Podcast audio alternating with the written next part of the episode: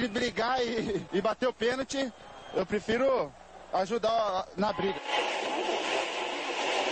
Mas a paixão da minha vida é jogar futebol no São Paulo.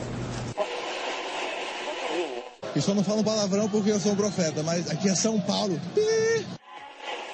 E começa agora mais um SPF Cast, o podcast da torcida tricolor.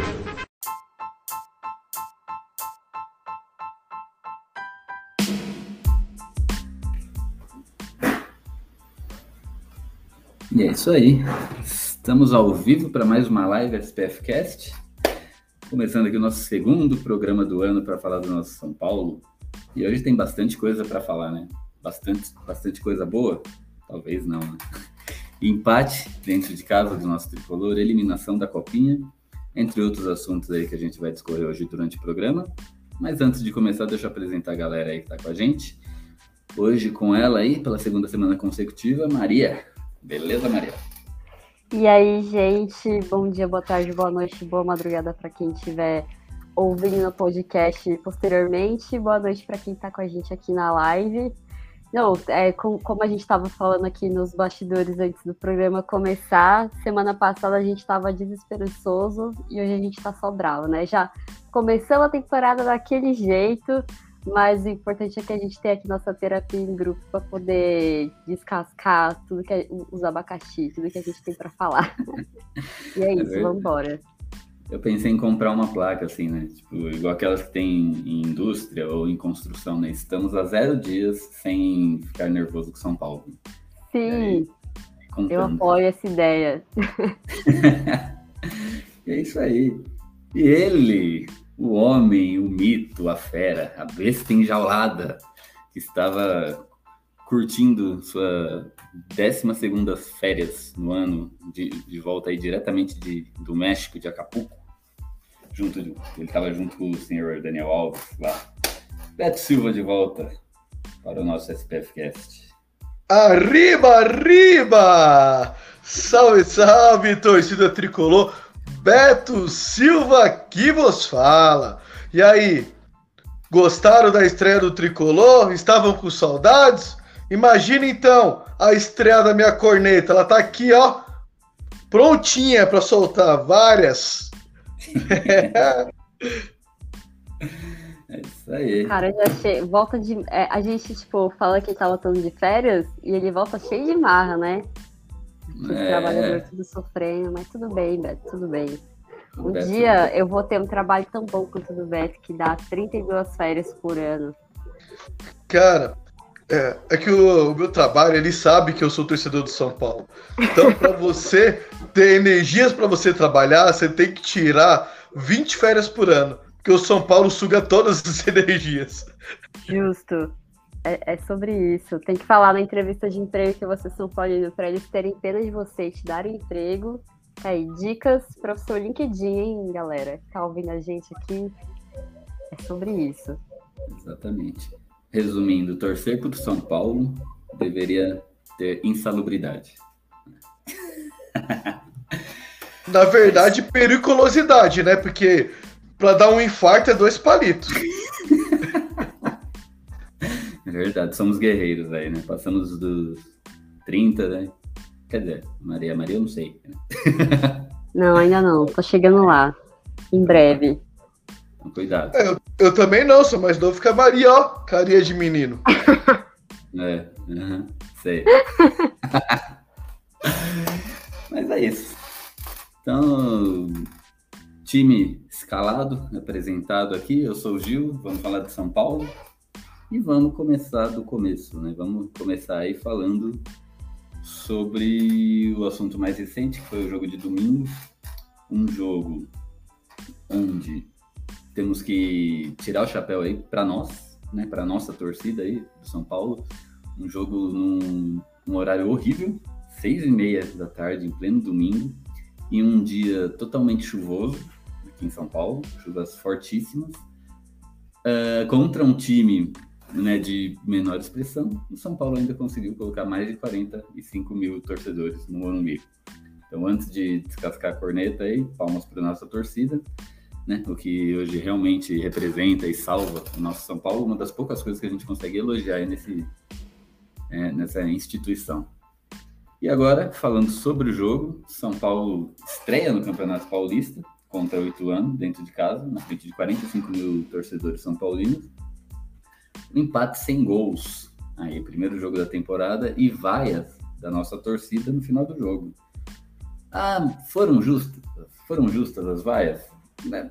Depende. Se você analisar o contexto, talvez, né? Porque essas vaias elas vêm de, elas são resquícios do, do que foi o ano passado do nosso tricolor, né? Um ano não muito bom, que depois eu queria ouvir de vocês, né? Porque na, na, na, na fala do Rogério, o ano passado foi um ano bom para São Paulo.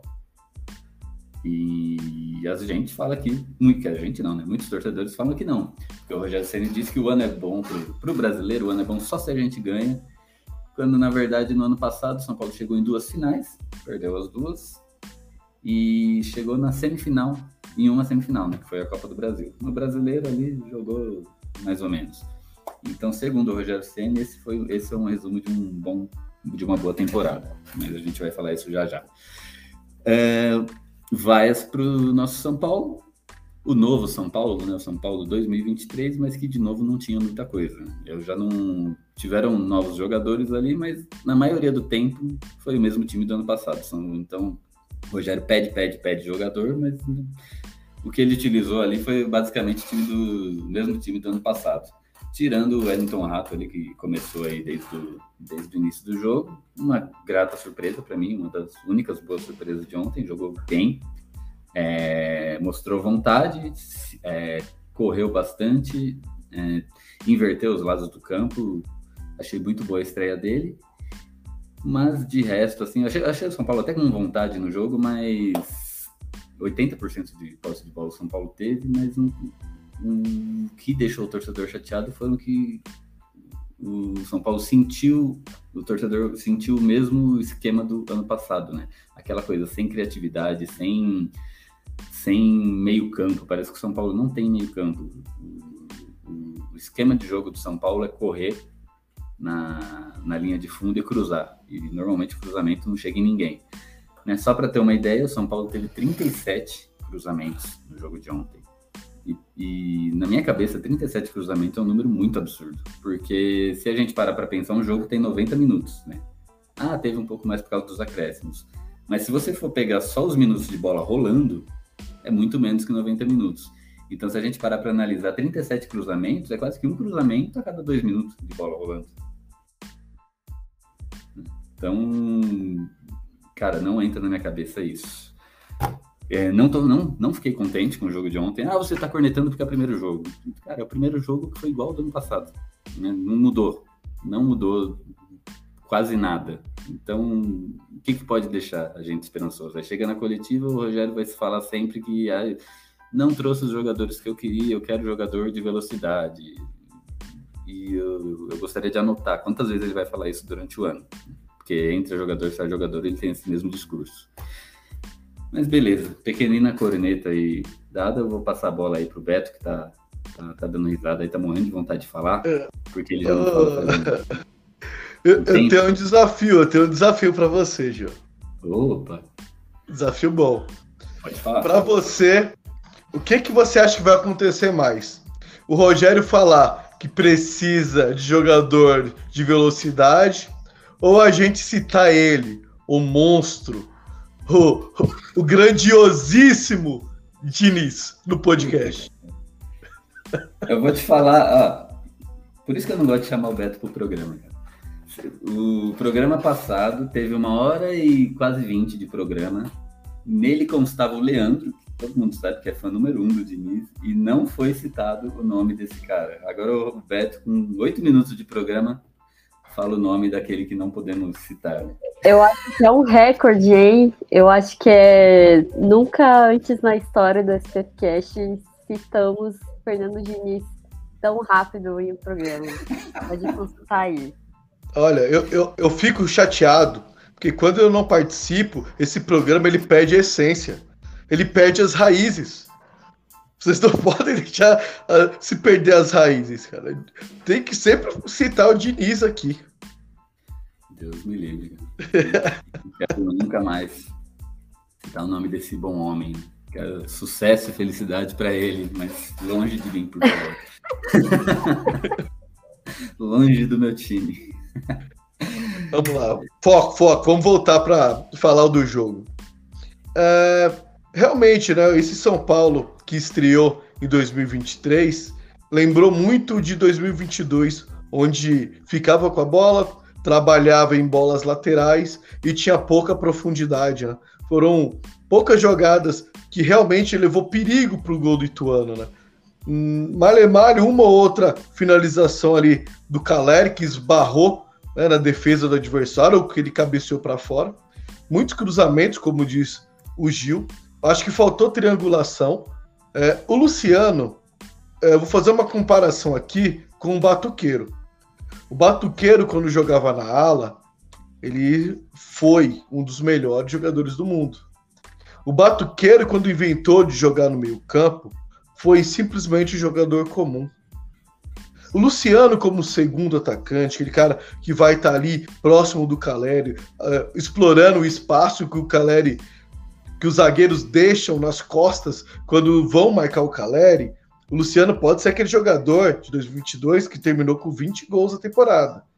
Mas se for esse Luciano que vem no meio de campo para querer armar a jogada, primeiro, que ele não tem raciocínio rápido para já dominar de costa, virar e achar um passe no vazio. Ele não é esse cara. Ele é um finalizador. Ele tem que estar perto da área. Ele, para estar no meio-campo fazer isso, o Nestor faz. O Pablo Maia faz. Não precisa do, do Luciano ali.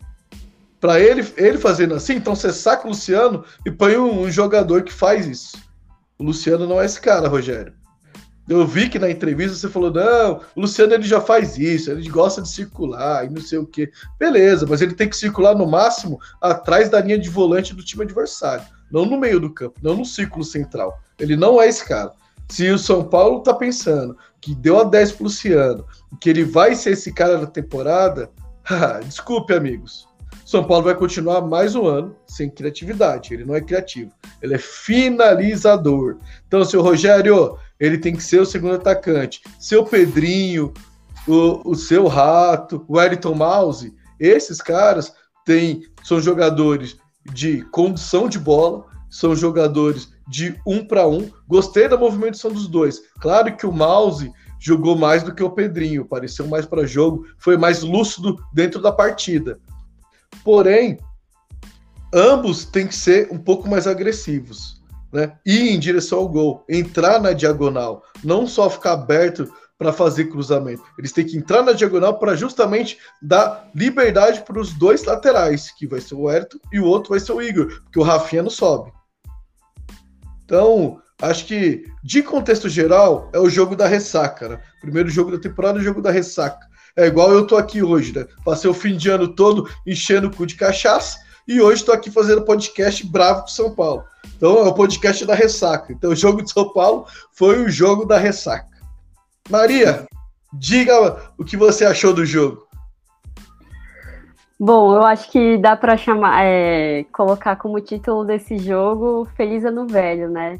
Porque nada acontece feijoada, nada mudou como o próprio Gil aí destacou, tivemos aí é, a estreia de alguns jogadores novos como titulares, mas no fim das contas foi muito mais do mesmo, que não é nem um problema do ano passado, né? É um problema que o São Paulo já vem há muitas temporadas de ser um time que não consegue finalizar, que não consegue ser objetivo, que não consegue ter criatividade para é, é, criar as jogadas de fato. A gente teve alguns relampejos com alguns jogadores que passaram por aqui nos últimos anos, mas para esse time que estreou na temporada, realmente foi muito mais do mesmo. Claro, a gente teve destaques positivos, acho que além da atuação do Wellington Rato, é, a defesa também foi muito bem, é, de forma geral, a defesa como um todo.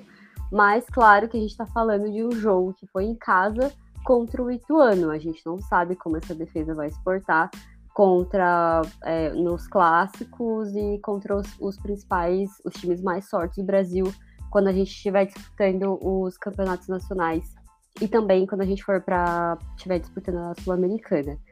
Então, vamos ver o, o que, que, vai acontecer, mas é aquilo, foi início de temporada. É, em relação às vaias, eu não consigo condenar o torcedor 100% por isso.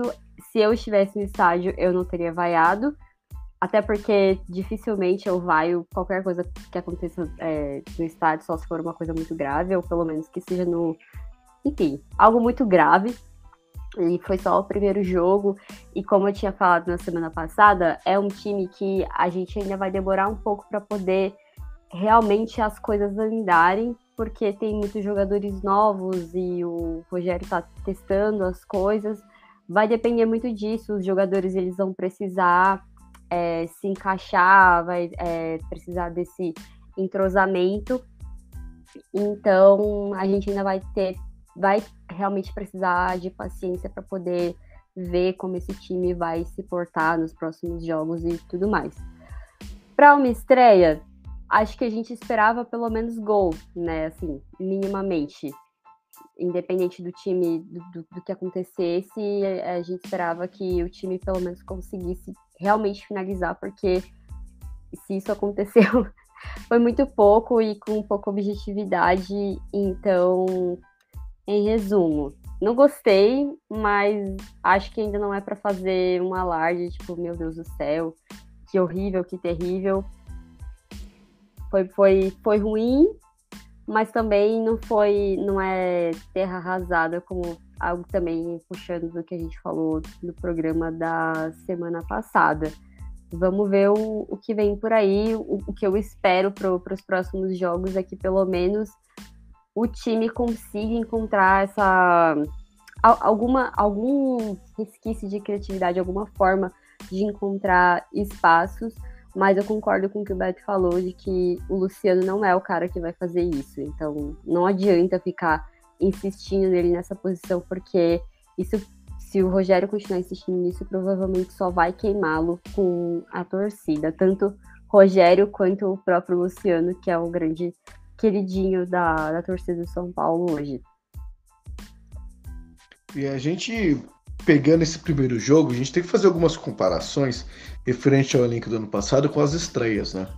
Então, a gente pode falar aí que Pedrinho e o, e o Ayrton Mouse, eles estão aí no lugar do Patrick, né? E pode ser do, pode falar o Igor Gomes ali, que era um jogador que jogava por ali, ou até mesmo o Alisson, né? São jogadores que jogavam aberto.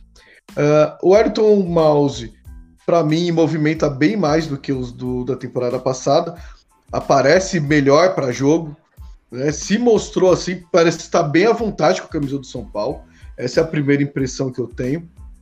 E o Pedrinho, comparado ao Patrick, é que o Patrick é mais criativo. O Patrick conseguia achar é, passes, dribles, onde ninguém esperava.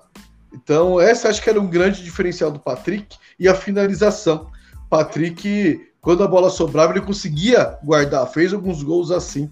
O Pedrinho teve algumas oportunidades, porém não soube aproveitar. Teve uma bola que foi chutada, a bola desviou, e sobrou para ele no segundo pau, ele foi tentar dominar. Se, se é um, um, outro atacante ali, não tenta dominar, já tenta bater de primeira, só encostar na bola, é só um simples desvio.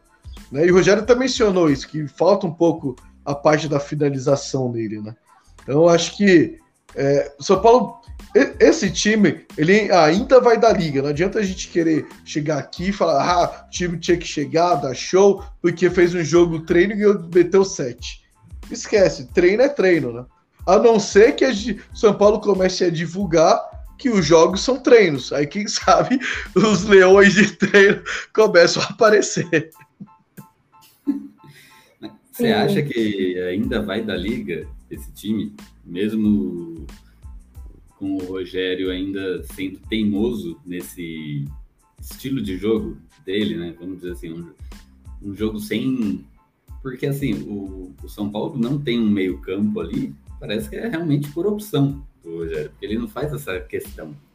Né? Normalmente ele não coloca, por exemplo, o que, que poderia estar ali hoje? Gabriel Neves, que o São Paulo acabou de comprar o cara. O Gabriel Neves não foi nem relacionado. Aí, Mas aí... o Gabriel Neves foi pela questão dos estrangeiros, né? Sim, eu entendi o Gabriel Neves foi. não estar lá porque acho que o Paulista não vai ser a nossa prioridade, né? Então tem essa questão também. Mas para futuramente, tipo, ele tem que ser usado também. Então, mesmo assim eu ainda não concordo, porque ah, o Gabriel Neves não foi pela questão dos estrangeiros. Cara, mas você viu quem tava no banco? Orejuela. O Orejuela não é para estar tá no time nem do, dos jogadores que começam com a letra O no São Paulo. Vamos montar um time só de jogador que começa com a letra O. Não tinha que estar tá o Orejuela. É, eu concordo com o Gil, porque não faz sentido nenhum você levar três laterais direitos para o jogo. Então, né, é coisa assim que não, cara, não entra na minha cabeça. Eu, é, parece que o Rogério Senna ele, ele ficou lá em 2006, 7, 8, quando o Murici era o treinador de São Paulo, que a gente ganhava, ganhou três brasileiros no chuveirinho, né? Vamos, vamos só os dois últimos, vai. 7 e 8 só que né, quem fazia, até falavam na época, né, pejorativamente, o Muricibol, que é cruzou na área, o pessoal se vira lá, né?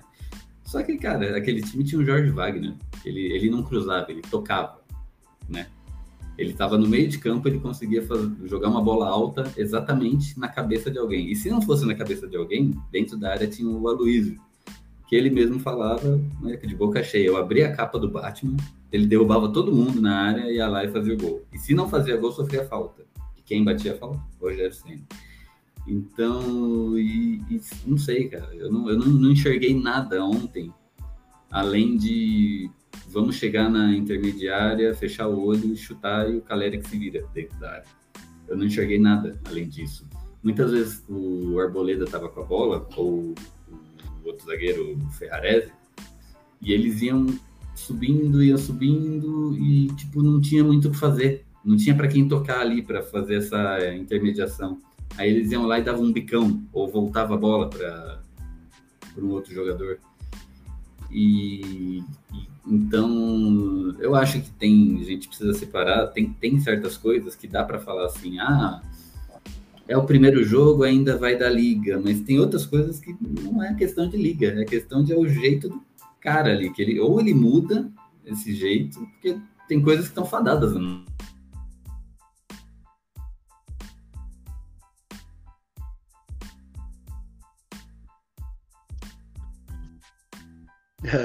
Né? A impressão minha já começou a dar o pau.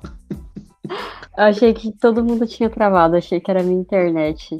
Não, tá vendo? É o Gil, eu falo gato net, velho. Tem jeito, quando eu e o Gil participa, alguém tem que dar delay, alguém tem que travar, senão a gente não tá junto, não é possível. É incrível. então, mas continuando de onde o Gil parou, é, a única coisa boa que eu vi ontem, tá, comparado com a temporada do ano passado, foi que não tinha estourão nem chutão pro Caleri se virar. As que chegaram nele ou foi um cruzamento, jogada trabalhada para linha de fundo, ou foi algum passe que, de infiltração para ele. Igual uma que o Pedrinho achou, ele finalizou em cima do, do zagueiro no primeiro tempo ainda. Então eu acho que, que isso já é um ganho. Porque a temporada passada foi muita bola quadrada para o Caleri, para ele ter que dominar, proteger do zagueiro, ver onde ele estava, carregar a bola para depois finalizar. Então, o trabalho que ele teve ano passado, comparado com a estreia desse ano, teoricamente diminuiu. Agora é só empurrar a bola para o gol. Tomara que chegue mais bolas dessas para ele, né? Mas para isso precisamos que os jogadores aproximem-se do Caleri. Não adianta o Caleri ficar lá sozinho no meio de dois zagueiros. Não vai. Para ele se virar vai ser muito difícil. Tem que ter dois, três, quatro jogadores.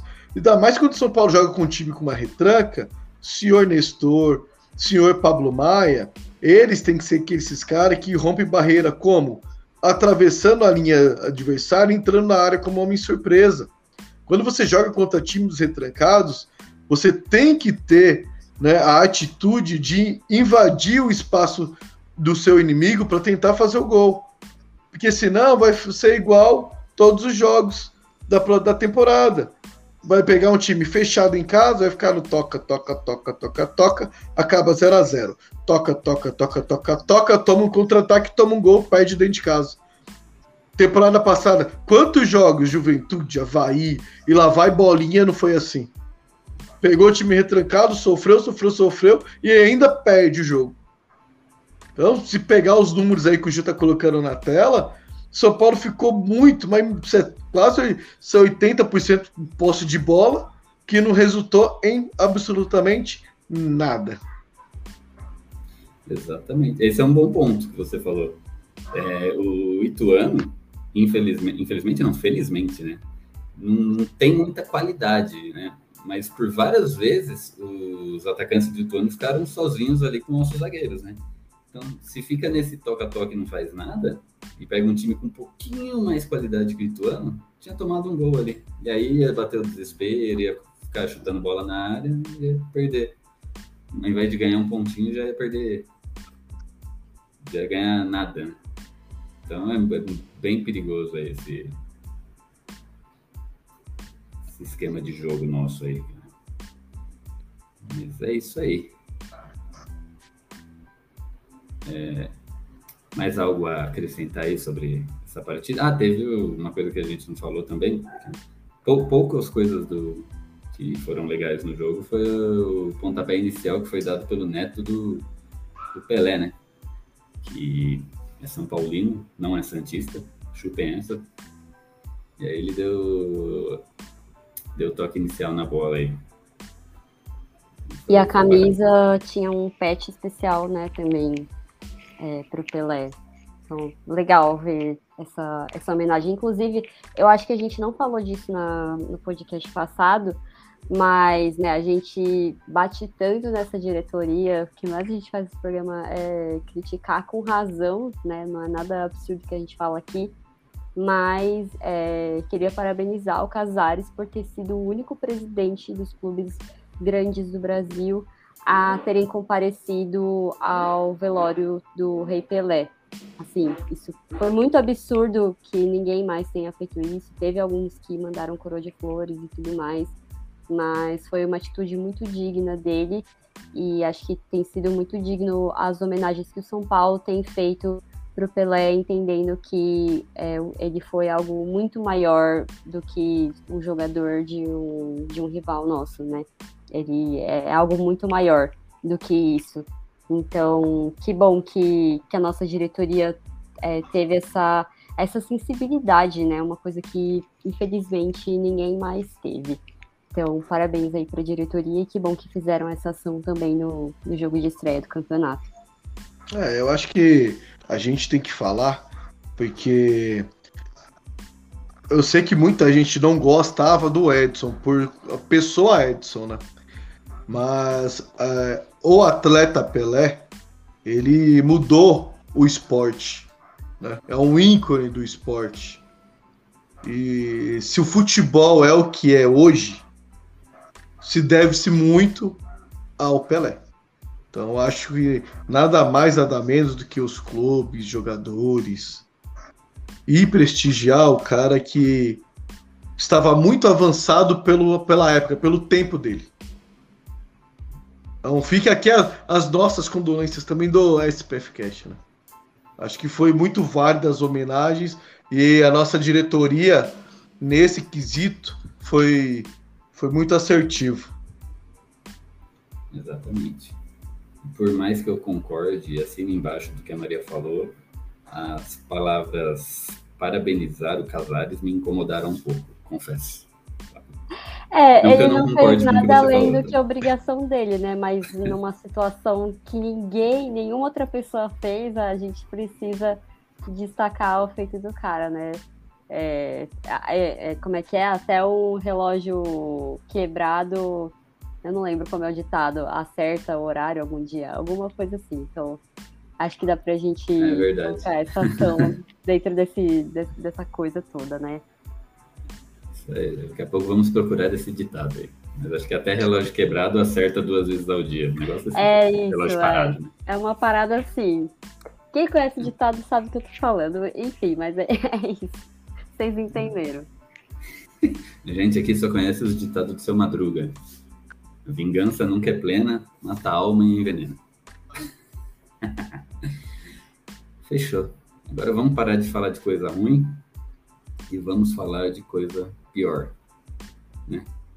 Eliminação do São Paulo na copinha. Nosso, nosso tricolorzinho saiu aí na terceira fase da copinha. Né? Perdeu aí de virada do Atlético. Ou do Atlético não, do América Mineiro. Né?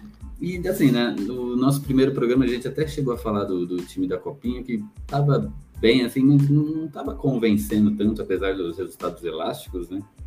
Não tava tendo, assim, um futebol muito vistoso e nesse jogo aí deu para deu pra gente ver que realmente estávamos, infelizmente estávamos certos, né? São Paulo é eliminado da Copinha, mais um ano sem título e pelo visto, né, nenhum jogador ali que talvez encha os olhos aí, né? E possa estar no time principal, né? Ou, ou você viu alguém, Beto? O que, que, que, você acha aí desse tricolorzinho na Copa? Ah, eu acho que, comparado aos últimos anos, acho que foi o elenco mais fraco que eu, que eu vi o São Paulo disputando a Copinha, tá? Uh, sei que pode evoluir aí ao decorrer do, da temporada para os garotos, mas essa formação não deu liga, pelo menos por enquanto. Né? Belete tem, assumiu faz pouco tempo né? e, e não deu liga. Infelizmente, é, é, um time muito fraco, esse time da Copinha.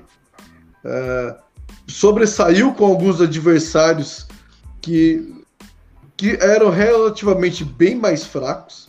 E o primeiro time que pegou, era mais organizado, que tem dois, três jogadores interessantes, o São Paulo não conseguiu né, avançar.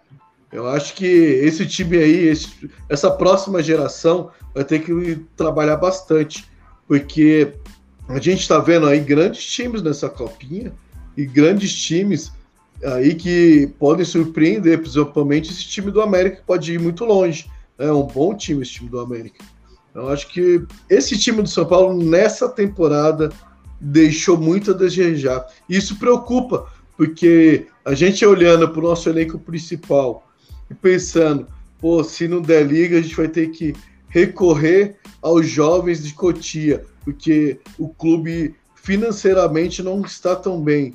E a gente vê um time de copinha mal é um pouco complicado. Mas o Kaká era reserva no time de base. Então, ainda temos uma esperança. Não fala isso. todo, todo ano, todo ano o São Paulino tem a, esperança de surgir um novo Kaká. Né? E aí aparecem a Igor, Igor Gomes, Liseiros e... é, mas é isso. E aí, Maria? Tem algo a comentar do nosso time na copinha? Ah, eu acho que é meio que esse resultado é meio que uma síntese do que a gente falou no último programa, né? Essa, esse time é, atual, base do São Paulo, atual sub-20 do São Paulo, é um time que não empolga. Foi diferente do, das outras temporadas. Mesmo que a gente não tenha vencido, a gente foi se aproximando das fases finais na Copinha e nos próprios campeonatos ao longo do ano. E acho que vale destacar uma coisa que eu tinha falado na semana passada também, que era para a gente começar a prestar atenção no trabalho do Belete, porque é um técnico novo, ele acabou, praticamente acabou de pegar o time. Então, e são jogadores novos, porque os da última temporada eles subiram, alguns até já foram vendidos. Então, é um time novo, a gente ainda acho que ainda dá para extrair coisa, não é um time ruim, simplesmente, mas é um time que para hoje é fraco e ali não tem ninguém pronto para subir, como a gente falou na semana passada mesmo. Falamos de poucos destaques. Acho que o, a, o que dá para começar a preparar, pensar para o futuro é o goleiro Leandro, que eu já tinha destacado também, que é um bom goleiro, que também bate falta, né? Ele se espelha muito no Rogério nisso. E até esse jogo ele ainda não tinha levado gol, foi o primeiro jogo que a rede de São Paulo foi vazada. Então é uma coisa para a gente pensar mais para o futuro. E aí, assim embaixo do que o Beto falou, que é para a gente se preocupar, porque é, não é só uma coisa, um problema desse elenco atual principal do São Paulo de ah, se não der liga, a gente vai ter que recorrer à base.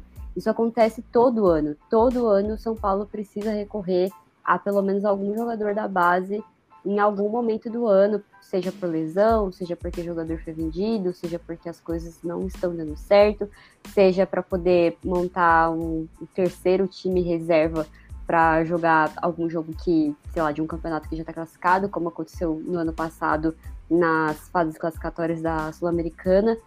E não vai dar para isso acontecer esse ano. Então, assim, o que a gente tem hoje de elenco principal é isso. E só vai chegar gente nova se, se vier gente comprado, se vier jogador comprado. Isso num clube que tá com a situação financeira que só pela misericórdia. Então, isso, acho que esses são os pontos de atenção. Mas em relação ao que os meninos apresentaram na copinha, acho que era o máximo que esse time conseguiria entregar. Então, é, acho que é um, um time que está se preparando ainda para os próximos campeonatos, para a próxima copinha. São jogadores bem novos, então ainda vai dar para a gente ver alguma coisa. É, e acho que o fato de eles não terem ido tão, tão bem assim, talvez faça com que eles, é, com que o São Paulo segure, né? Não, não venda assim de cara como a gente faz muitas vezes. Mas eu acho que no, no geral é isso. É um time que não estava empolgando, então a gente esperava que passasse pelo menos essa fase, mas que já se, é, em comparação com os outros, já se sabia que não iria tão longe quanto, é, por exemplo, o time na temporada passada. Perfeito. E como o Beto falou, né, a base é uma das únicas coisas, né, que, eu, que tinha uma consistência, assim, no São Paulo, né, que vira e mexe, saiu um jogador bom, óbvio, nem não saiu um Kaká novamente, mas saíram, saíram ótimos jogadores que ajudaram o São Paulo em certos momentos, tanto esportivamente quanto financeiramente, né. É, Luan, por exemplo, né, foi lá, meteu gol na final do Paulista, né, tirou São Paulo aí de oito anos de seca e David Neres e Anthony ajudaram muito São Paulo aí né, nos cofres do tricolor, né? Inclusive, é, graças a eles, o, o, São Paulo não terminou bem endividado, né? Em, em certos anos, velho. E agora, pelo jeito, vão ter que se virar para se vira nos 30, né? sem base. A não ser que surja, né? Beto Esperançoso, que surja um reserva aí e seja um novo novo Kaká da vez. Nunca se sabe, né? Mas é isso aí.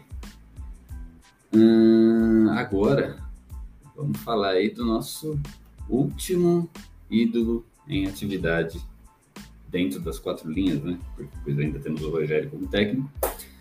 Hum, nosso último ídolo em atividade anunciou aposentadoria. Eu fiquei triste que ele poderia ter se aposentado ainda no São Paulo, né? Poderia fazer um último jogo aí, festivo, alguma coisa, mas eu acho que ele ainda estava com dúvidas, né? Se ele realmente ia parar ou não. Não sei o que se passava na cabeça dele, né? A gente até imaginou que ele poderia encerrar a carreira lá no Curitiba, que foi o time que, que ele iniciou. É, mas ele saiu de São Paulo, ficou dois meses parado aí e anunciou a aposentadoria. Miranda, nosso último ídolo, em atividade, agora não temos nenhum ídolo em atividade. Miranda que ele tem 342 jogos pelo São Paulo, 12 gols e quatro títulos, simplesmente três brasileiros aí e um paulista. É, eu acho que né, é até redundância a gente falar do Miranda. O Miranda foi um jogador maravilhoso, um ídolo são paulino. E ao invés da gente falar coisa boa, eu trouxe uma coisa ruim para a gente falar. O Miranda, ele saiu de São Paulo. Ele saiu de São Paulo, não. Não, sim, ele saiu de São Paulo, depois anunciou a aposentadoria, depois de anunciar a aposentadoria, ele deu uma entrevista para o Globo Esporte. E nessa entrevista, ele falou uma coisa que mostrou que ele não estava muito. Uma insatisfação que ele teve no São Paulo aí. Eu vou abrir aspas, vou falar a frase dele, as palavras dele. Estava tudo favorável para a gente vencer. Isso ele está falando sobre a final da Sul-Americana, onde ele foi deixado no banco. Estava tudo favorável para a gente vencer, mas acho que faltou um pouco de experiência, malandragem, faltou um pouco de ser o São Paulo. Acho que em momentos assim, que a própria camisa vence sozinha. Acho que é questão de jogar mais finais. Se eu não confiar no meu trabalho, se eu, e se eu não confiar no meu trabalho, se eu estivesse jogando, o São Paulo estaria muito mais próximo da vitória do que da derrota, declarou Miranda. E então, esse, por essa frase, podemos ver que ele ficou insatisfeito por ter sido, é, por ter ficado no banco naquela tenebrosa final, onde o São Paulo perdeu para o time do Equador sem expressão nenhuma. Que se, acho que se jogar 10 vezes, o São Paulo ia ganhar 9. Né? Ou deveria. Mas e aí, o que, que vocês têm para falar do, do Miranda, tanto como ido se aposentando, como essa pequena insatisfação que ele pôs na mesa? Ah, vou, vou falar aqui então. Bom, sobre. Acho que eu vou começar falando da insatisfação para poder tentar amenizar, né? Porque hoje só assuntos leves, só assuntos de boa, tranquilos, para todo mundo sair daqui deprimido. Mas enfim, sobre aspas do Miranda, assim, com todo respeito ao Miranda, e eu vou falar mais sobre isso, como Gil bem, bem colocou aí, foi o nosso último grande ídolo em atividade eu acho que é muito fácil falar isso agora, sabe? Olha só o tanto de coisa que já aconteceu. E, e tudo deu errado naquela final. Honestamente, eu acho que o Miranda estar lá não ia fazer tanta diferença assim talvez alguma mudança de postura para o segundo tempo, não sei, acho que eu eu sou muito contrária a essa coisa que a gente, esse hábito que a gente tem no futebol de, ah, se tivesse feito isso, se tivesse colocado tal jogador, se tivesse feito assim, se tivesse feito assado, ninguém sabe o que ia acontecer, não dá para saber, o futebol é um esporte imprevisível, que qualquer coisinha né? Se tem alguma, alguma coisinha na torcida, alguma coisinha na mente do jogador principal, é, qualquer coisa pode mudar a situação. E assim, você falar que um zagueiro que ele não vinha sendo titular nos principais jogos do São Paulo por uma questão física e dependia muito do, do adversário com quem o São Paulo ia jogar, se era o adversário mais rápido e tudo mais. E o Miranda, nos últimos jogos dele, ele falhou em alguns momentos bem importantes de não conseguir acompanhar os jogadores e tudo mais, ele só funcionava num esquema muito específico. Então, assim, é, havia uma justificativa para ele ter ficado no banco. Claro, tem muitas questões, o Rogério ele é muito teimoso, assim, é, é, muita coisa, sabe? O que eu tô querendo dizer é que você falar, se eu tivesse jogando, a gente estaria muito mais próximo da vitória do que da derrota, para um jogo que a, as coisas aconteceram do, da forma que elas aconteceram, que teve expulsão, que desde o começo do jogo o São Paulo ali já entrou com a cabeça fora do lugar, sabe? Eu acho que é, é muito querer, assim, colocar a sua insatisfação acima de, de uma coisa que é muito maior do que ele. Talvez se ele tivesse jogado, podia ter mudado, podia talvez não ter ganhado, podia só é, ter, ter estado mais próximo da vitória e da derrota, mas eu acho muito difícil, porque o São Paulo é um time que vinha com muitos problemas, uma bagagem gigantesca. A gente falou muito disso no ano passado, quando a gente fez o programa para falar sobre a final. Então, assim, é, é, muito. Acho que é muito confortável você falar uma coisa dessas agora. Já me aposentei, agora eu não tenho mais que dar satisfação para ninguém, eu não tenho que guardar a imagem de ninguém, eu não tenho que me preservar, não tenho que preservar a imagem de ninguém, e vou soltar essa. E acho que ele foi muito respeitoso no que ele falou, já teve muito jogador de outros times que é, chutaram o balde mesmo e, e, falou o que, o que quisesse, mas é, eu não concordo. Acho que ele tem todo o direito de achar isso e que bom que ele foi respeitoso no que ele falou. Acho que ele é, se, se portou da maneira certa, sabe? Ele não simplesmente meteu o pau no Rogério, no time, alguma coisa assim. E eu entendo que ele falou, acho que todo o restante antes, eu acho que é ok, sabe? O, o que ele falou sobre a gente não ter disputado muitas finais e tudo mais. Foi a primeira final do Rogério, aliás, a segunda, né? Porque teve a final do Paulista, mas que foi um desastre. É, no, no comando do São Paulo, e é um time que nos últimos anos não vem chegando em muitas finais, a primeira final internacional em muito tempo, em 10, 10 anos, né? É desde a da Sul-Americana de 2012.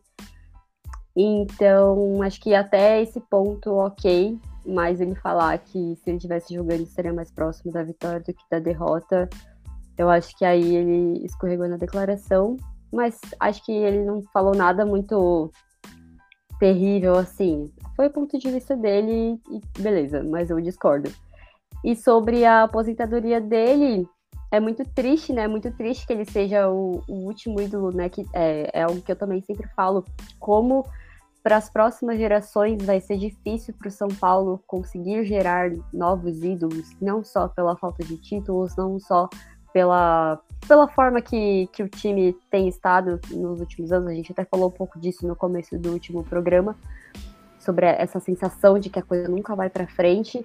Mas eu acho que o, o, grande ponto é a forma como o São Paulo tem tratado seus jogadores, a instituição de São Paulo e a própria torcida como jogadores eles não conseguem, principalmente quem vem da base, não consegue mais sair do São Paulo é, com carinho pela instituição, com carinho pela torcida. Quantos relatos de jogadores que tiveram problemas dentro do time, que começaram ali falando que eles eram super São Paulinos e o quanto eles eram apaixonados pelo time e, e tudo mais. E quando esses caras vão embora, é, você percebe que eles saem magoados, você sabe que eles saíram assim, pela porta dos fundos. E muitas vezes, na, ou melhor, na maioria das vezes não é culpa do jogador. Tem jogador que tem seus problemas, vulgo Daniel Alves, mas tem jogador que, enfim, não, ele deu ali o que ele podia e beleza. Como o próprio Igor Gomes, eu não tô falando que era para ele ser ídolo, pelo amor de Deus, tô falando pela a forma como a gente trata os nossos jogadores. O próprio Rodrigo Caio, é, enfim, então são jogadores que no final das contas eles não apresentam nenhum carinho pelo time, que é diferente de como eles estavam no começo, e isso me deixa muito triste. Porque, por exemplo, o Luiz Sabiano nunca ganhou título com o São Paulo, ele já fez muita merda, mas ele é ídolo, entende? Então, é, eu acho que isso é uma coisa que a, a torcida e a diretoria, a instituição como todo, a gente precisa mudar esse comportamento, porque é, pela nossa última gestão, até o Rogério ficou balançado, sabe? Até ele ficou com aquela mágoa de não ser respeitado da forma como ele era quando ele era jogador. Muito triste a aposentadoria do Miranda, mas enfim, faz parte. E só aqui como torcedora deixar meu agradecimento por tudo que ele fez em todas as suas passagens, pela forma como ele sempre se portou com respeito e, e entendendo o tamanho que o São Paulo tem.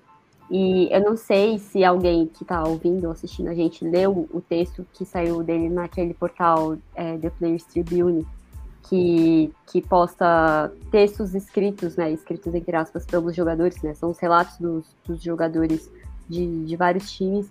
E teve um do Miranda um pouco depois de quando o São Paulo ganhou o Campeonato Paulista com o Crespo.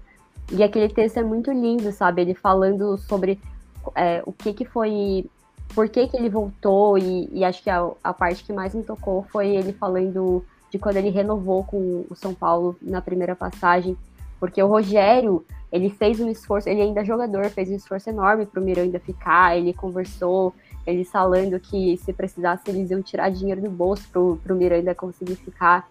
Então eu espero que é, que o Miranda ele tenha esse entendimento do quanto ele foi importante para a gente, do quanto ele é grande, do quanto ele é admirado e que, que isso fique para sempre na nossa memória, que, que nada aconteça no meio do caminho para estragar isso, como infelizmente acontece com alguns ídolos de, de outros times.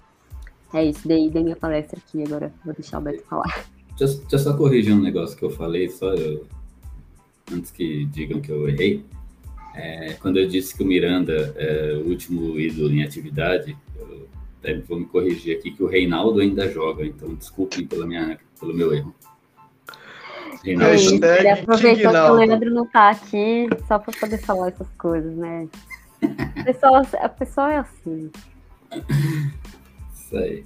Isso porque o Leandro reclamava do King Naldo, agora ele tem Lisieiro, toma. é, vamos falar do Miranda. Uh, tudo que a Maria falou tem sentido e embasamento, está muito bem falado.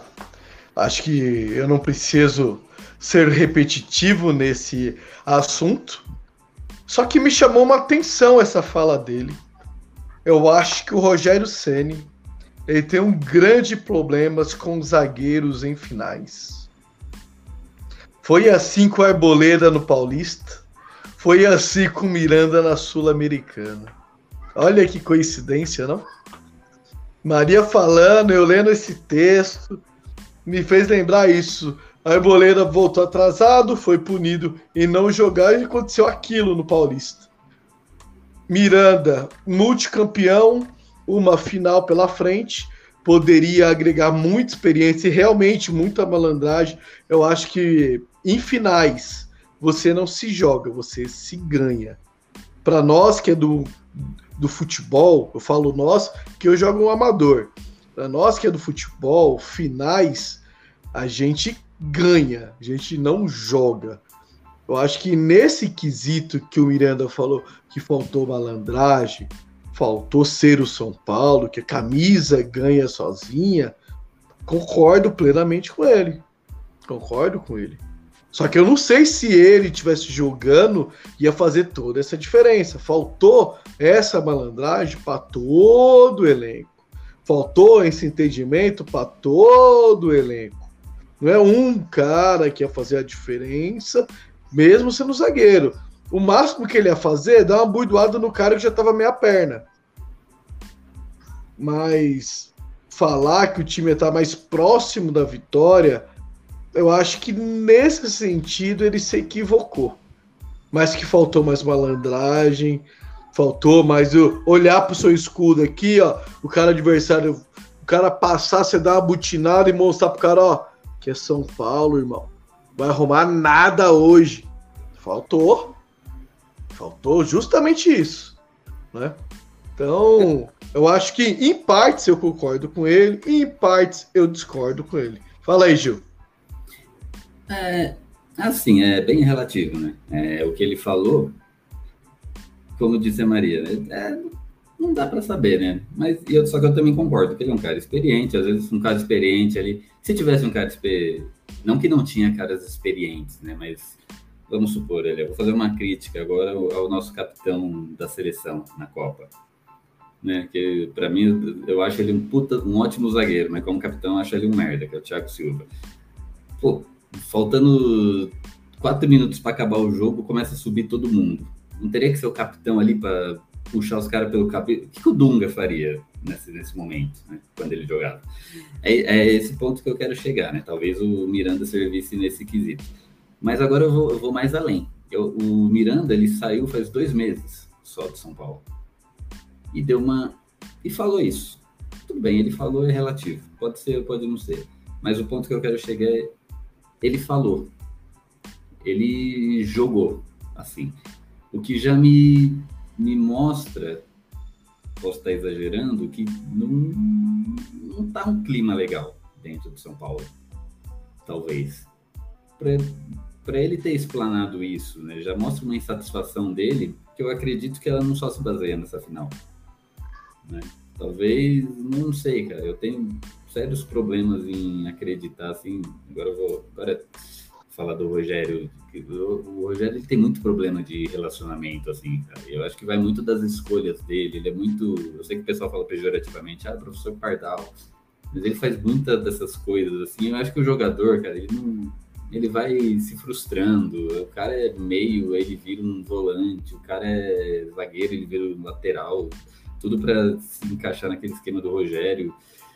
E aí eu acho que vai causando uma frustração no jogador, uma insatisfação e que aí acaba isso, né? Eu, Miranda, um gentleman, né? saindo, falou isso, mas eu acho que fosse um jogador um pouco mais boca torta, tipo Beto, já ia falar muito merda, né? mas não sei, isso é só uma suposição aqui que eu tive, né? Porque o Miranda nunca foi de falar algo assim, né? Nesse sentido, né? Ele sempre foi um, um mister, né? Então, para ele ter falado só essa pontinha, eu acho que tem algo a mais, assim, né? nesse iceberg aí. Ou tô exagerando? Ah, mas eu acho que isso é porque o São Paulo perdeu. Porque se tivesse ganhado, é, assim, pelo menos do que a gente via ali no final do ano e, e, da forma que o São Paulo conseguiu chegar na final, o ambiente que tava e tudo mais, era de realmente vamos para a guerra e a gente vai conseguir, e é isso, e vamos mover mundos e fundos para poder conseguir esse título. E, e na, na, na, minha visão, não tinha indícios de que o time estava rachado ou qualquer coisa nesse sentido. Talvez estivesse desgastado, e aí, como perdeu, aí pode acabar surgindo essas, essas rachaduras, elas ficam expostas. Mas acho que isso é só porque perdeu, sabe? É muito do que a gente falava de esse vai ser o jogo que vai definir o, o ano do São Paulo.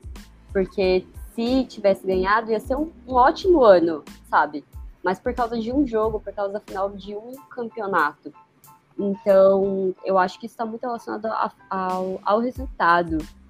Talvez esteja desgastado, não sei. É, aí é muito achismo nosso. O time está mudando agora. Mas é uma possibilidade pelo histórico do, do Rogério, né? Eu não sei, eu acho que é, não, não, sei se dá para falar que o ambiente estava ruim simplesmente, mas acho que dá para a gente acompanhar ao longo dessa temporada que essa é uma possibilidade que assim não é nenhuma maluquice a gente trabalhar com ela. Perfeito. É isso. Então ficamos aí com, com Miranda. É, eu vou fazer mais um levantamento, né? Que a Maria falou tanto, eu fui só pegando alguns pontinhos. Levanta é, Vamos lá. É, a Maria ela também mencionou referente ao tratamento que temos com nossos jogadores, que não fazemos mais ídolos. Concordo com tudo também. Porém, ela faltou uma coisinha. Os jogadores não querem mais virar ídolos. No momento que o futebol virou negócio, eles não querem. Vou te dar o maior exemplo, assim, que tá na nossa cara. Lucas, 30 anos, vai ficar livre. Se ele vem pro São Paulo com 30 anos, ele consegue jogar, eu tô chutando baixo, hein? Dois aninhos ainda em alto nível. Dois aninhos. Era dois aninhos para chegar, pegar a camisa, a abraçadeira e tentar se tornar um ídolo, que ele não é um ídolo, é um jogador que marcou porque conquistou um título e jogou muito bem, por sinal. Mas para ele subir para a categoria de ídolo, não, não é só esse carinho que ele tem pelo São Paulo, não é só o carinho que o São Paulo tem por ele. Ele tem que voltar e mostrar que ele realmente pode ser um ídolo do São Paulo. Só que como o futebol virou negócio, os jogadores, isso não falo só o Lucas, tá? Os jogadores, nenhum clube mais você vê formando ídolos. Por quê? Esse cara chega com 30 anos, vai lá para a Arábia, vai lá para os Estados Unidos, aí quer chegar aqui no Brasil com 34, 35, né? Se arrastando para querer, querer ser ídolo. Fez. Querer ser ídolo? Me desculpa. Se o Miranda, quando tivesse saído é porque o Miranda ele já saiu daqui ídolo, né? Com é, títulos. o Miranda ele já era ídolo. Mas se ele tivesse saído do Atlético de Madrid, em vez de ter ido para a China, tivesse voltado para São Paulo, quem que era o Miranda? Que prateleira que o Miranda poderia estar hoje? Né? Poderia estar lá em cima, lá, ó, com uns pica, com o Murici, por exemplo, com o Hernanes, por exemplo, que eles, para mim, não tá na mesma prateleira não, são ídolos, mas a prateleira que o Hernani está, por exemplo, é uma prateleira muito, mas muito acima de que vários. Então, acho que fica aí, né, esse recado para os jogadores atuais, para os jogadores do futuro, né, tipo Lucas, eu, eu sei que ele gosta do São Paulo e vai ouvir nós falar. Assim, o cara tem mais de 10 anos na Europa não é possível que em 10 anos de Europa, o cara que casou cedo, o cara que já tem uma família, já não tenha feito o seu pé de meia. Não é possível. Não é um cara que fica. Você vê o cara luxando por aí, luxando nas redes sociais. Não é o nem mídia. Exato. Então. Eu, eu, eu, entendo seu ponto, mas eu vou fazer o contraponto aqui. O, o cara tá lá, sossegado né? Jogando na Inglaterra. Ah, não deu certo no Tottenham, beleza, vai, ele vai acabar o contrato dele agora. Ele pode jogar, ele vai vir pro, pro Brasil. O Brasil já não tá um ambiente para qualquer um, né? O cara, a gente pode ver aí vários jogadores e o exemplo mais recente aí é o William do Corinthians. É, que chega aqui, vai entrar num, num barco. Imagina, tudo bem, o cara já está financeiramente ok, isso a gente sabe. Mas ele vai olhar para São Paulo. É igual você quando vai trabalhar para uma empresa. Você vai olhar para a empresa, hein? Você, você iria trabalhar na Americanas agora? Com um rombo de 20 bilhões? Você, ia pensar duas vezes, né? Por mais que você fosse milionário. Aí ele olha, aí, aí beleza, aí vai pesar o amor do cara pelo time, né? Que, é, que vamos agora falar do Lugano. O Lugano foi lá e pagou a, a multa rescisória dele com o Cerro, Por, Cerro Portenho ou São Lourenço? Um desses dois times, eu não esqueci qual time que o Lugano jogava, pagou a multa rescisória para vir jogar no São Paulo. Beleza? Ótimo, Lugano, da hora. O amor dele se mostrou acima de qualquer outra coisa. Mas, sei lá, o cara, ele, às vezes não é só amor, né? O cara vai pensar, meu, eu tô sossegado, eu vou lá, no, uh, na terceira derrota consecutiva, os caras já vão invadir o Instagram da minha mulher, já vão apedrejar a frente da minha casa, vão jogar pedra no ônibus. Tipo, minha vida vai virar um inferno porque eu quis mostrar amor a um clube, né? E, então, uh, às vezes, quando o jogador evita de sair da Europa e vir para cá, tipo, quando ele vai, eu vou ganhar dinheiro na, na Arábia, vou jogar nos Estados Unidos para fazer meu pé de meia eu penso assim, filho da puta, né? Só que aí eu paro e penso, mas eu te entendo. eu te entendo. Você, você, você, ah, ah, eu falo isso porque, vamos lá. O cara, ele tem que ter objetivos e desafios no meio da sua carreira. Ele vai sair do Tottenham, beleza? Vai surgir vários convites para ele, a gente sabe disso. Vamos falar do futebol nível A primeiro, né? Falo mundial. Ele não vai chegar a proposta de um clube que vai disputar uma Champions League para ser campeão, por exemplo. Pelo menos favorito. Vai vir o segundo, terceiro escalão, um Valência da vida, por exemplo. Daí para baixo, eu não vejo daí para cima, no caso do, do Lucas. Porque desses 10 anos de Europa, ele teve bons lampejos, né? mas nunca foi aquele cara que conseguiu se firmar como titular absoluto, como jogador incontestável nos clubes que ele passou. Então, é, qual vai ser o objetivo? Só ganhar dinheiro? É isso que o cara que ele quer? Mas será que ele já não tem muito? Vir para o Brasil vai ser um desafio imenso? Vai, não tô falando que vai ser fácil. É, é, o jogo de estreia dele, ele já pode sair vaiado. A gente já tá cornetando o São Paulo no primeiro jogo do ano. A torcida já foi lá vaiando no primeiro jogo do ano. Aqui é imediatismo? Imediatismo. Vamos pegar o Ronaldinho Gaúcho. Cara que teve a carreira curta porque quis, porque ganhou tudo muito cedo. Veio pro Brasil para desfilar, carnaval, chegou nessa vibe. Ficou dois aninhos aí de Flamengo, Fluminense. Ah, vou assinar com o Atlético Mineiro. Pô, cansei dessa vida de farra, de balada, Tá me faltando alguma coisa. Vou treinar um pouquinho, vou. Quero ganhar Libertadores. Um pouco que o cara treinou. Um pouco que o cara se dedicou. Olha o que o cara tá não fez. Ronaldo Gaúcho, Não, não. eu, não, eu não tô comparando o futebol. Eu estou comparando a vontade de querer jogar e querer ser um ídolo no país. Que foi a mesma coisa. Quando o Gaúcho chegou, ele não ficou dois anos aí sendo vaiado, gordo, não sei o quê. Ficou. Jogou o quê no Flamengo? Nada. Jogou o quê no Fluminense? Nada. Quando ele quis, ele falou: não, eu quero. Então, eu, o eu querer desse tipo de jogador muda o patamar. Os jogadores que estão lá no elenco correm porque falam: pô, esse cara tá aqui. Esse cara já ganhou muita coisa lá fora. É um cara querendo não tem nome. Quando o Kaká voltou por empréstimo, seis meses, a gente viu o Ganso correr. A gente viu o Ganso correr, cara. Ah, Lógico, não tô comparando futebol de Kaká, Ronaldinho Gaúcho com o Lucas. Muito longe disso. Mas se vê um Lucas Moura hoje pro São Paulo, vai vir bem, 30 anos, ele tá com o físico bem para jogar bem. Você acha que o quê?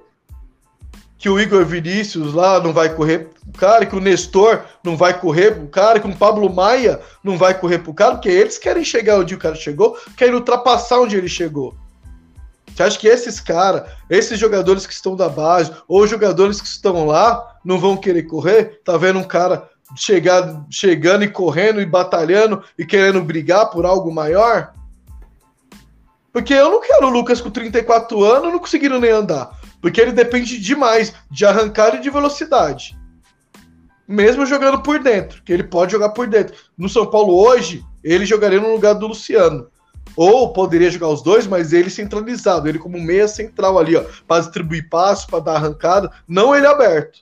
Eu usaria o, o, o Lucas centralizado. Só que ele com 34 anos, para ele fazer isso, sinceramente, eu não acredito. Então, só para complementar aí o que a Maria disse, futebol virou negócio, futebol virou dinheiro. No momento que, que esporte vira negócio, você deixa de ter atletas como você tinha antigamente. Esse é meu ponto. Antes da gente encerrar esse tópico, eu queria só, para o pessoal que está ouvindo o podcast, né, não consegue ver a tela da live, é, no nosso telespectador Rafael Herculano, que está sempre aqui com a gente. Ele tinha mandado um boa noite para todos nós. Boa noite, Rafael. E quando a gente começou a falar sobre o Miranda, ele mandou uma mensagem, vou ler aqui. Miranda, ídolo, monstro. Obrigado, Miranda, por tudo que você fez pelo São Paulo. Obrigada pelo comentário aí, Rafael. Tamo junto. É nóis, Rafa. Perfeito. Então é isso. Nossa vida é dinheiro, vamos atrás do dinheiro e se lasca o esporte. mentira, mentira, mentira. Perfeito. Agora, vamos lá. Próximos compromissos do nosso tricolor. O São Paulo joga quinta-feira, fora de casa contra a Ferroviária. Time do. Time do filho do Samuel Klein comprou a Ferroviária. E depois, domingão, já tem clássicos. Palmeiras de São Paulo, lá no Allianz, né? Já pedreira no terceiro jogo. Né? Na verdade, o jogo bom para o São Paulo era esse que ele empatou, né? Porque jogo dentro de casa, contra o Ituano, né? tinha, apesar de ser um time bom, né? Tinha, é, foi meio que desmontado aí do ano passado para cá, porque ele quase subiu da Série B para a Série A, então fez uma campanha boa do Ituano no ano passado. Aí chamou a atenção de grandes clubes que acabaram levando alguns jogadores, né? Mas agora a gente vai pegar a Ferroviária fora de casa e o Palmeiras fora de casa, né?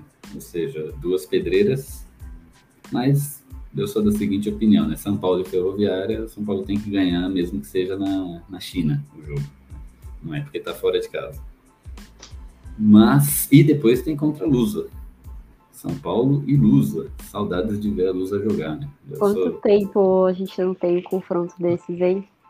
Para mim, esse é o verdadeiro clássico. é, rapaz. Eu vi, eu vi, não querendo, não, não que eu seja velho, tá? Mas eu, eu vi anos 90 e eu vi a Lusa em final de Campeonato Brasileiro. Vi Denner, né? Que diziam que ia ser maior que Pelé. Vi Denner jogar e depois ver a Lusa sendo roubada no final do brasileiro e depois sendo roubada no tapetão contra o Fluminense. Aí depois acabou a Lusa praticamente. Mas é isso. Desses três jogos, Maria, quantos pontos o São Paulo acumula aí? Oh, sacanagem, mandar uma pergunta dessas para mim. Acabou de estrear o time. Sei lá quantos, quantos pontos o São Paulo Nove. vai conseguir. Nove, certeza. Aí você tá botando muita fé no time que não conseguiu vencer do Ituano. Não conseguiu, aliás, não é que não conseguiu vencer, não conseguiu nem fazer gol, né? É importante frisar isso. Não, Bom, não conseguiu então... chutar pro gol.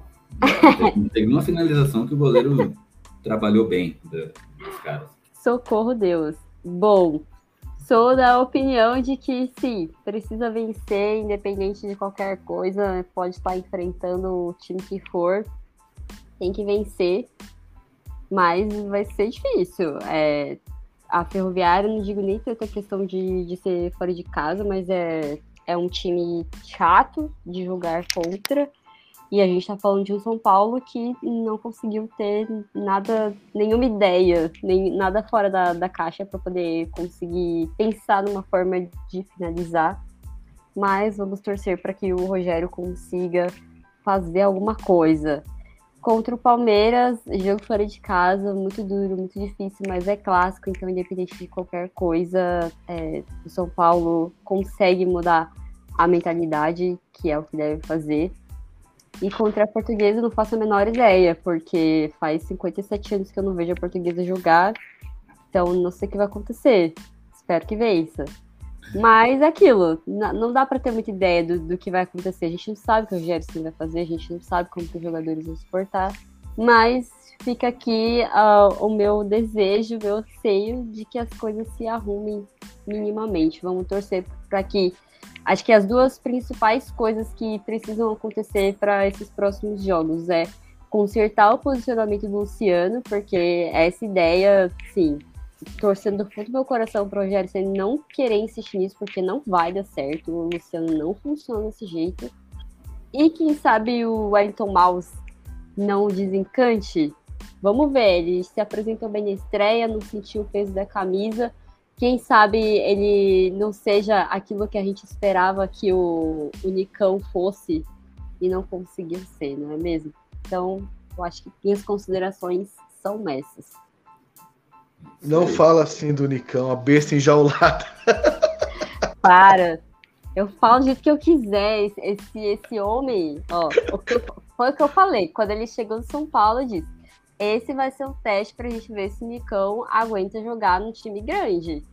Não aguentou. Vamos ver como que ele vai se portar lá em Minas. É, de, de, acordo com o Belmonte, na, eu tava vendo a live dele lá pro Arnaldo Putironi, de acordo com Belmonte, o grande problema do Nicão, tirando as lesões, foram problemas pessoais com a família. A família não se adaptou a São Paulo e deu muito trabalho, não estava conseguindo focar né, no futebol. Aí tinha problema em casa e tinha problema de contusão. Por isso ele pediu para ser emprestado essa temporada. Então, só um adendo aí, a besta enjaulada vai voltar. Segura. Só, só, só uma, uma, pergunta, Beto. Ah. Você já tirou do seu quarto o pôster do Nicão ou ainda tá aí? eu, eu, eu pintei de azul. Eu pintei de azul, pô, tá no Cruzeiro. Não, pô, assim. Eu, eu, tinha um pouquinho de esperança, tá ligado? No futebol do Nicão. Um pouquinho, assim. Não era de todo grosso, igual todo mundo tá falando. Mas o cara não jogou, velho. Aí não adianta, eu tento defender, mas é difícil. Mas quem sabe, vamos ver. Vamos esperar, ver se ele tem sequência lá no, no Cruzeiro. Né? Mas vamos ver. Eu, eu ainda acho que ele vai jogar bem no Cruzeiro, vai voltar melhor aí pro São Paulo. Vai conseguir, ele tem quatro anos de contrato. Muita coisa. Então, querendo ou não, ele vai voltar, vai ter mais dois anos para cumprir ainda. Então, muita coisa. É, muita coisa. a diretoria que a gente tem, né, cara? Como que você faz quatro anos de contrato com o Nicão? Então, eu, então vocês vão ter que me aguentar falando de Nicão por mais algum tempo. Ai, Jesus. E aí, Beto? E se a ah, gente ah, tiver problemas com a ferroviária? Fácil. Cinco pontos. São Paulo Cinco joga mal, empata com a Ferroviária, joga mal, empata contra o Palmeiras. Aí só aí o Rogério vai, vai acordar, vai mexer no time e o São Paulo tem a primeira vitória contra a Luz. Ou seja, preparem os corações. Três Ou rodadas. seja, vai demorar três rodadas para a imprensa e a torcida estarem pedindo a cabeça do, do Rogério. Exatamente, é teimoso. Você sabe como o Rogério é teimoso, né? É. Então ele vai, vai, insistir. Então vai jogar mal contra a Ferroviária, vai empatar. Vai jogar mal contra o Palmeiras. O Palmeiras também não tá jogando bem, vai empatar os dois times. Esse é aquele ah, que clássico de temporada, aquele clássico horrível, aquele 0x0, ou 1x1, dois gols achados eu já ia lançar essa. Ah, se, se o São Paulo empatar com a Ferroviária, porque vai ser aquela coisa, time retrancado, e aí o São Paulo vai ficar no chuveirinho. Se não der sorte de sobrar uma bola ali no pé do Caleri, vai ser igual ontem, né? não vai sair gol. Aí beleza, São Paulo empatou com a Ferroviária e perde o clássico. A cabeça do Rogério estará a perigo? Ou não? Continuará sendo o escudo do nosso presidente marqueteiro? Não, ca- torcedores, calma. Três rodadas de Campeonato Paulista. Mu- Muita calma nessa hora. Tem Paulista que derruba esperar ainda. Tem que esperar ainda uns clássicos pra poder falar que a, que a Cara. cabeça dele vai, vai, vai rodar. Pra mim, só é- essa é- isso aí só vai ser uma, uma- realmente uma pergunta, uma possibilidade no mata-mata. Agora segue o barco. Eu acho que vocês não estão analisando direito. Vocês estão contando três rodadas de Paulista. Eu estou contando um ano e meio de trabalho. Não são só três, não são só 20 centavos. Mas você vai co- contar um ano e meio de trabalho, cara. Duas finais e uma semifinal de Copa do Brasil, jogando melhor que o adversário. Se for contar um ano e meio, ele tem crédito. Beleza, não ganhou, não ganhou. Mas o que o time brigou a temporada passada, isso aí. A gente tem que dar crédito para ele trabalhar pelo menos até o mata-mata do Paulista. Já que você está falando um ano e meio. Concordo Fechou. Beto. Fechou. Então é isso. dadas as devidas previsões aqui, porque somos um bando de magos e bruxas e bruxos e Harry Potteres. A bola de cristal. Quem não tá vendo, tá perdendo a bola de cristal agora, ó. Você ilustrou? Ah, deu aquele brilho, né? Tá brilhando. Todo dia eu pego óleo de peroba, né? Peroba neles. Perfeito. Então acho que já discorremos bem aí. Nosso tricolor, esse início de, de temporada aí. E é isso. Então, Maria, suas considerações finais aí, seus recadinhos, seus contatos, o que mais você. Alguma palavra de sabedoria que você queira passar para a gente ficar calmo assim com o nosso São Paulo também? Fica à vontade. Gente, eu sou São Paulina, não tenho nada de, de calma, de paz pra passar pra vocês, apenas boa sorte. A gente tá no mesmo barco. Vamos ver, vamos ver o que vem por aí. Bom, quero agradecer mais uma vez a todo mundo que estava aqui a na, na live com a gente e a quem estiver ouvindo a gente no podcast. Segunda semana seguida, vamos ver se a gente, se a gente consegue manter nossa, nossa sequência toda segunda-feira aqui falando com vocês sobre as tristezas e as dores da vida de São Paulino. E semana que vem, ou não, a gente está aqui de volta para poder falar do que tiver acontecido durante a semana. E vocês me encontram no Contra-Ataque, para quem gosta de conteúdo sobre futebol relacionado a políticas, questões sociais, a gente está em todas as redes sociais, estamos no, tem nosso podcast, estamos no Medium, arroba o Contra-Ataque. E para quem quiser me ver falando de outras coisas da vida em geral, estou no Twitter, arroba. E é isso, a gente se vê na semana que vem. Tamo junto, até a próxima. É isso aí. E aí, Beto, suas considerações finais e já passa a data da sua próxima participação no programa. né? Eu acredito que nesse período você vai viajar para onde? Vai pegar férias para onde? Já passa a data para a gente se programar aqui, por favor. Ah, tá. Não, pode deixar. É, Minha agenda é bem- bem lotada, né, cara? Sempre é, é um dia de jogo do São Paulo, dois meses de férias. Porque é só assim para aturar o São Paulo. Bom, gostaria de agradecer aos ouvintes, né, por ter a paciência de ouvir esse pobre e humilde torcedor. Quero agradecer meus colegas de bancada. Esse é o meu primeiro programa de 2023. A cornetinha tá tranquila, tá, tá, tá leve ainda. Tô, tô dando aí, ó, três rodadinhas aí, ó, pro Rogério arrumar o time, hein? Vocês viram, eu tô bonzinho esse ano. Né? Falaram que eu tava muito ranzinza ano passado, então comecei com perspectivas novas 2023, hein? Vamos lá. Próximo programa estarei presente, né? Porque agora é assim, quando a gente começa, cara, a gente tem que manter a sequência de pelo menos uns dois programas, aí já dá pra sair de férias. é isso aí, tamo junto e até a próxima. E é isso aí.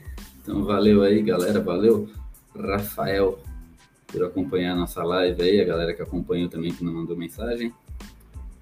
Valeu você também que está acompanhando a gente via podcast. Valeu, Maria. Valeu, Beto aí por participar com a gente. Dessa vez, a SPFcast aí começando com tudo, segundo programa consecutivo. E reza a lenda que se chegarmos no décimo programa consecutivo, o Beto vai dar uma camisa aí para um, para um ouvinte. Né? Só que o ouvinte tem que usar a XGG, que é o tamanho do Beto. Cara, falou tudo, hein? Só que eu vou estar tá viajando, vai ter que buscar onde eu estiver de férias. Nas Maldivas. Mas é isso aí. Valeu, galera aí. Valeu até semana que vem. O próximo programa aí. Dizem que esse foi um programa triste, né? O próximo pode ser pior ainda, porque o próximo vai ser depois de um clássico. Mas estaremos aí. até segunda que vem. Até mais. Fui. Fumos.